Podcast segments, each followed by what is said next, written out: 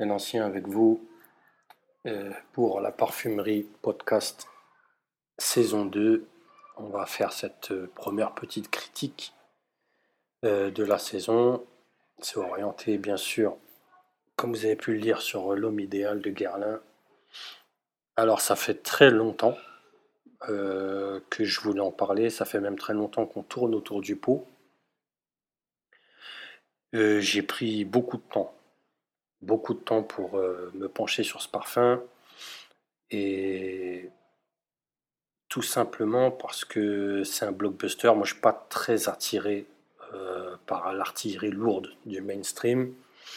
Je suis plutôt très très vite saoulé par euh, les, spots publicitaires et les affiches, etc. Mais j'ai, ça fait longtemps que j'apprécie le sillage de ce parfum.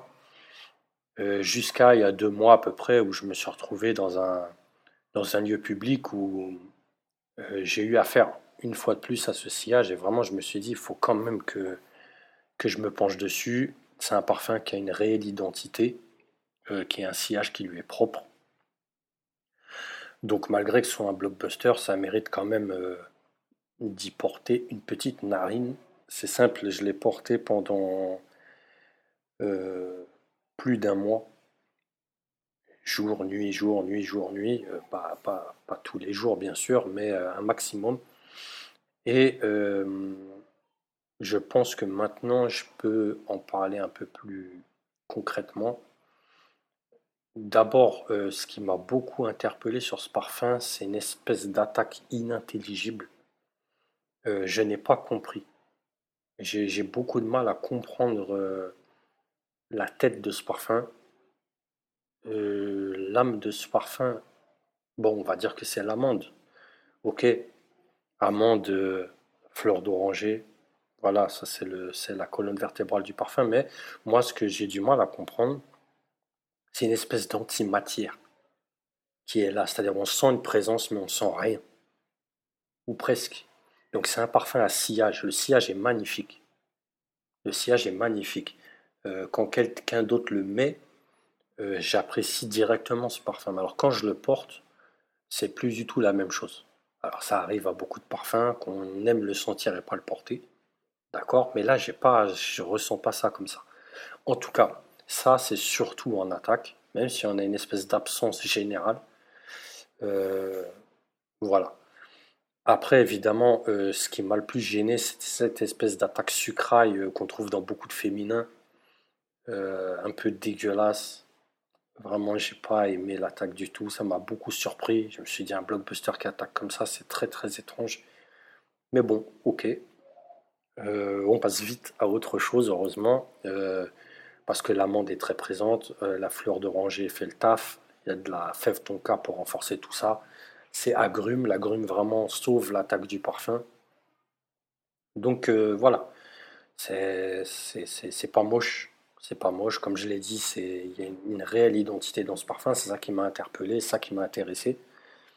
Et euh, on a, je trouve, passé euh, les notes de tête, je trouve qu'on a un vrai parfum de séduction, bien sûr par son sillage. Euh, c'est pas mal, c'est pas mal, c'est pas mal, parce que pour un blockbuster, c'est difficile. Les blockbusters sont toujours là pour plaire à tout le monde. Il n'y a jamais de parti pris évidemment, parce que c'est pour le grand public.